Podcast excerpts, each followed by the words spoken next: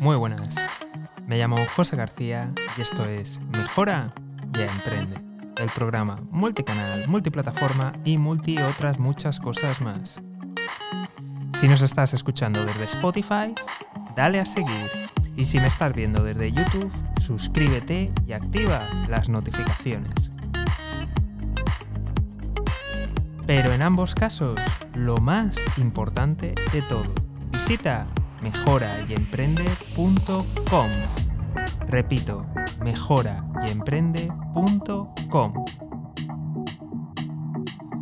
Y ahora sí, empezamos con el programa de hoy.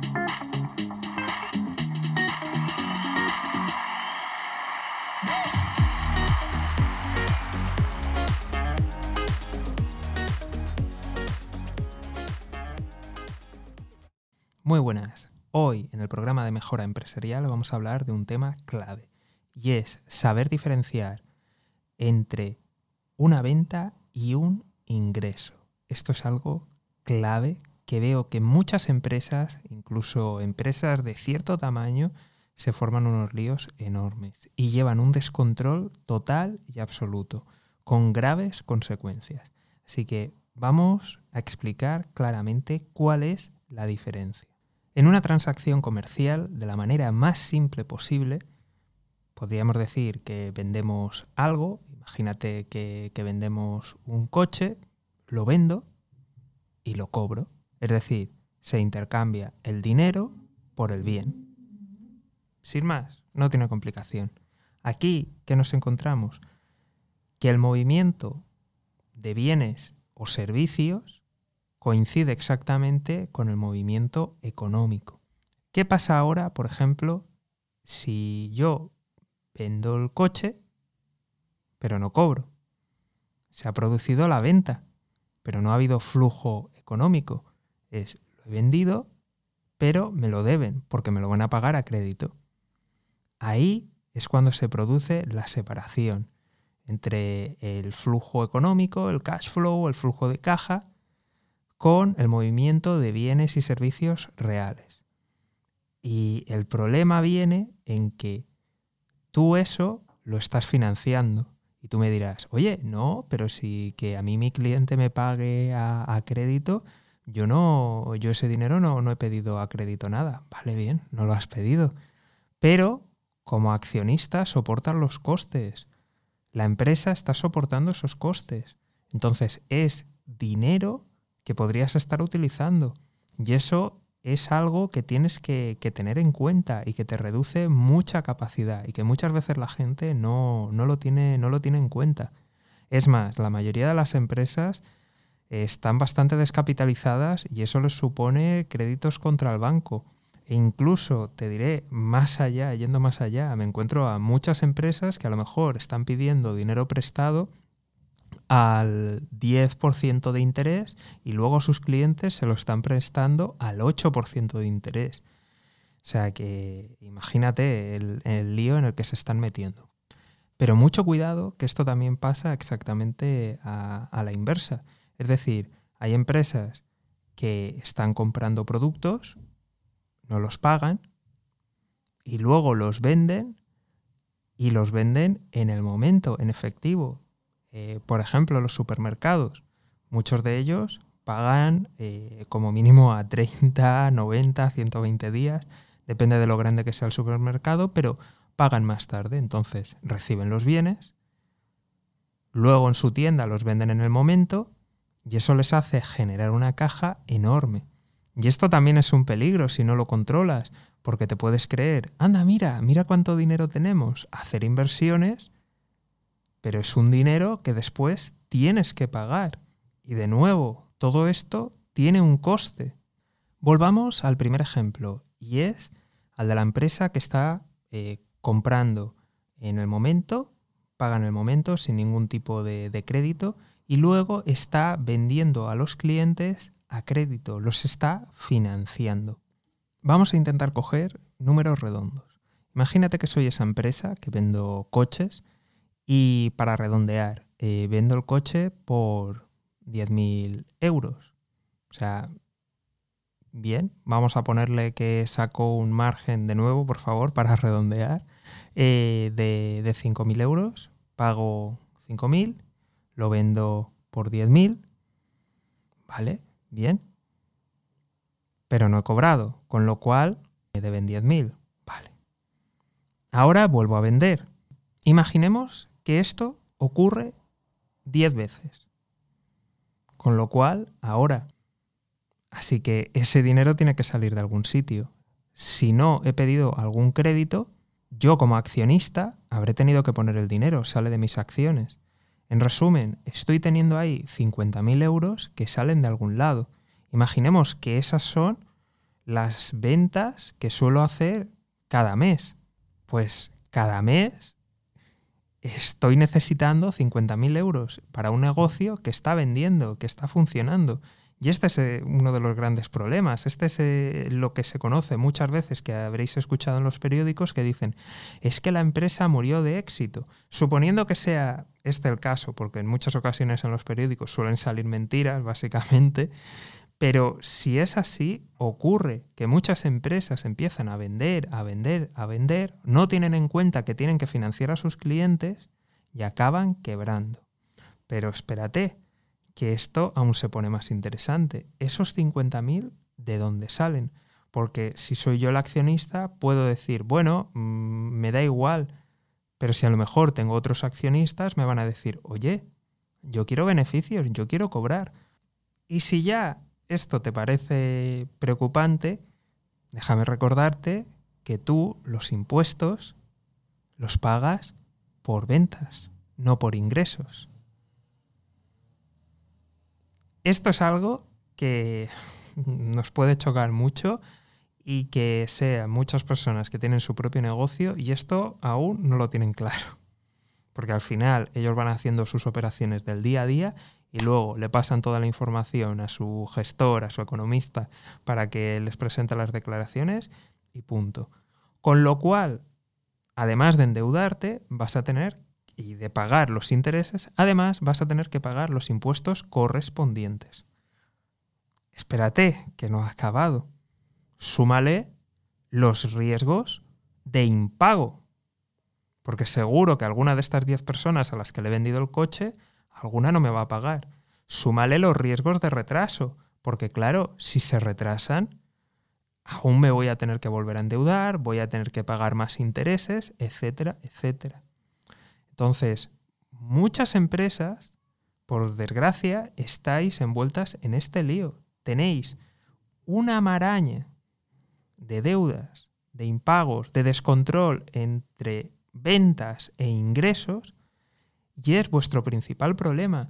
Y es lo que os ocurre a muchas y muchos de vosotros que venís con problemas y decís, es que vendo, pero no consigo tirar, esto no va, y uno de los principales problemas es este, porque tenéis que diferenciar entre venta e ingreso. Cada vez que se hacen operaciones con crédito hay riesgo, hay riesgo. Entonces, por favor, esto hay que controlarlo. Necesitáis tener bien diferenciado lo que es el movimiento real del flujo económico, el flujo monetario, con el flujo de bienes y servicios porque no es lo mismo y esto hay que tenerlo controlado, de verdad, esto es muy importante. Una vez que lo tengáis controlado, tenéis que decidir cuál va a ser la estrategia, cuál va a ser vuestra política. ¿Vais a vender a, crédito? Muy bien, perfecto. ¿Cuántas ¿Cuántas son las ventas que podéis soportar? ¿Cuál es el nivel de impago que podéis soportar? Y muy importante, eso luego se tiene que transferir en los intereses que cobráis. Si a vosotros el dinero os cuesta un 10% pedir el crédito, no podéis estar financiando a vuestros clientes a un 8 o a un 9. E incluso, aunque pongáis el mismo, un 10, tenéis que tener en cuenta que va a haber retrasos e impagos, con lo cual el tipo de interés que les tenéis que cobrar a vuestros clientes es mayor.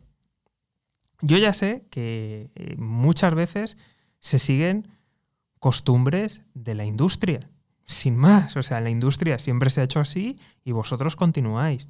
En otras ocasiones os encontráis con que al final depende, esto depende simple y llanamente del tamaño que tenga vuestra empresa, del poder negociador que tengáis. Vale, lo entiendo, pero eso no significa, y vuelvo a repetir, como dije en el anterior programa, que tengáis que hacer la avestruz, que metáis la cabeza y que aquí no ha pasado nada. No, no, no, no. Tenéis que controlarlo, tenéis que medirlo, tenéis que actuar en consecuencia. Y no, no queda otra. Así que, por favor, esto corregirlo, tenerlo en cuenta y medirlo. Y una vez que lo tengáis, decidir qué política vais a hacer. Y ya está. O sea, ¿vais a dar crédito? Sí, no. Vale.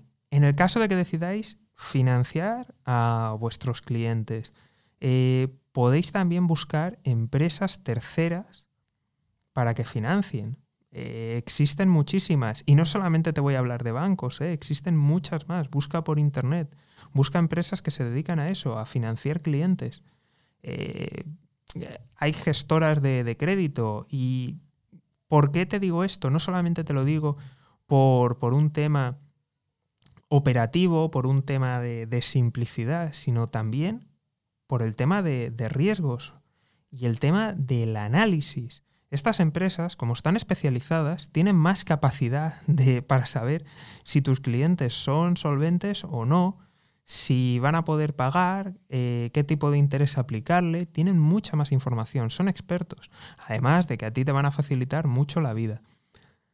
Una vez que hayas encontrado estas empresas, tienes que ver que hay dos formas, y es decir, es una que te adelantan el dinero a ti de forma incondicional, es decir, que ellos asumen la deuda, o sea, tus clientes a partir de ahora la deuda la tienen contra esta empresa, de tal forma de que eh, te cobrarán, evidentemente no te van a dar el 100%, se van a quedar un, un, trozo, pero bueno, tú ya tienes el dinero y sabes que no te tienes que preocupar.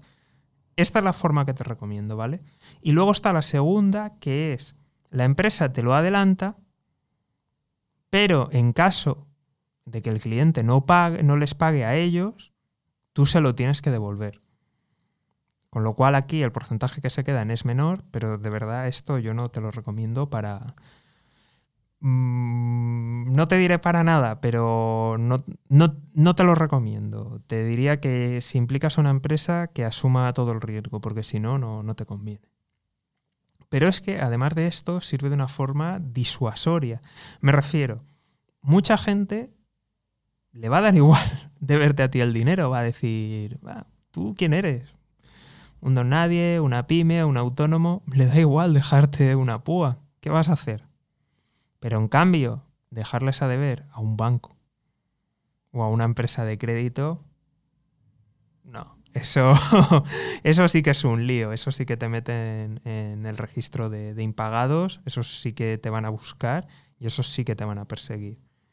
Entonces, es posible que a clientes les propongas esta fórmula con lo cual la deuda ya no la van a tener contigo, la van a tener con esta empresa y al decir, ¿cómo? ¿Que, que les voy a deber a ellos? No, no, no. Si luego no pago, ¿qué, qué hago? Esto me ha pasado a mí, lo he visto y, vamos, te quedas diciendo, o sea, vamos, ya vienes con toda la predisposición de te voy a dejar la púa. Pues mira, eso te sirve para poder cribar un poquito los, los clientes.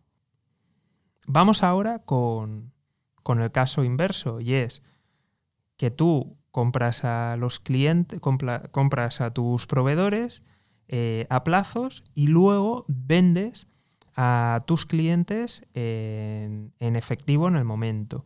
Vamos a seguir con, el ejemplo de los, de los coches y con un, con un mes. Vale, bien. Veamos. Imagínate que compro el coche a 5.000 no, no lo pago, tengo crédito, mi proveedor me, da crédito, con lo cual de momento no he desembolsado nada y luego lo vendo a mi cliente que me lo compra en el momento por 10.000. Vale, tengo 10.000 euritos, genial, fantástico, y debo 5.000. Vale. Esta operación se repite 10 veces, con lo cual de resultado debo 50.000 que no me los pide nadie pero estoy sentado sobre 100.000 euros. fantástico, qué bien, alegría, la empresa cómo va, genial. Imagínate que ahora me pongo a, usar ese, ese dinero y hago inversiones. Amplío la tienda, hago más publicidad y me lo pulo todo. Perfecto. No pasa nada. Mientras siga teniendo esas ventas, podréis sobreviviendo. Pero el día que eso no sea así y se corte el ciclo, tendré que afrontar las deudas.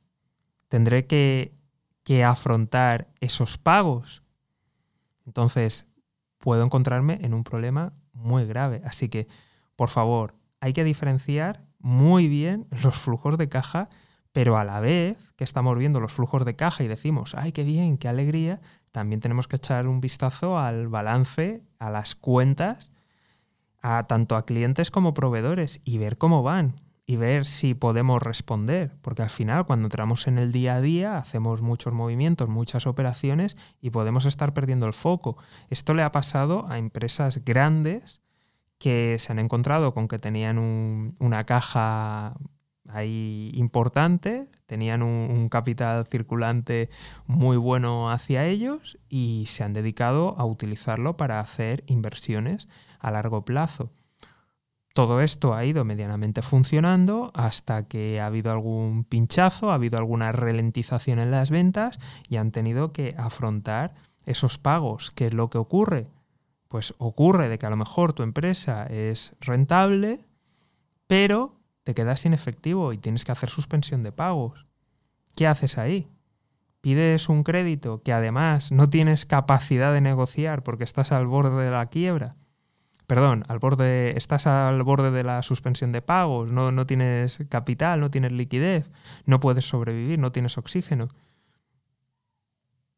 Lo mejor es que lo lleves controlado para saber que de ese dinero que tienes vas a tener que hacer frente a pagos, y que conforme el negocio vaya a ir creciendo, vas a tener un exceso de capital, un exceso de caja que va a ir aumentando, pero no se te puede ir la pinza y empezar a gastarlo alegremente.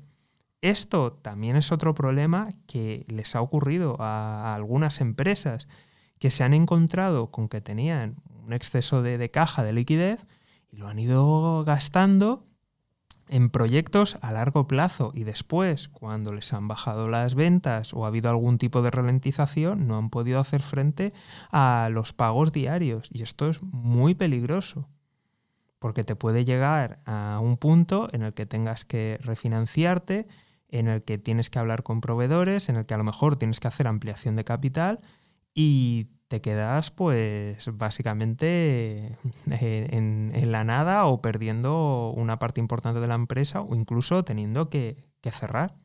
Así que por favor, mucho cuidado, tengamos bien diferenciado lo que es el flujo de caja, lo que es el efectivo, con lo que es el movimiento eh, real de, las operaciones, porque son dos cosas distintas.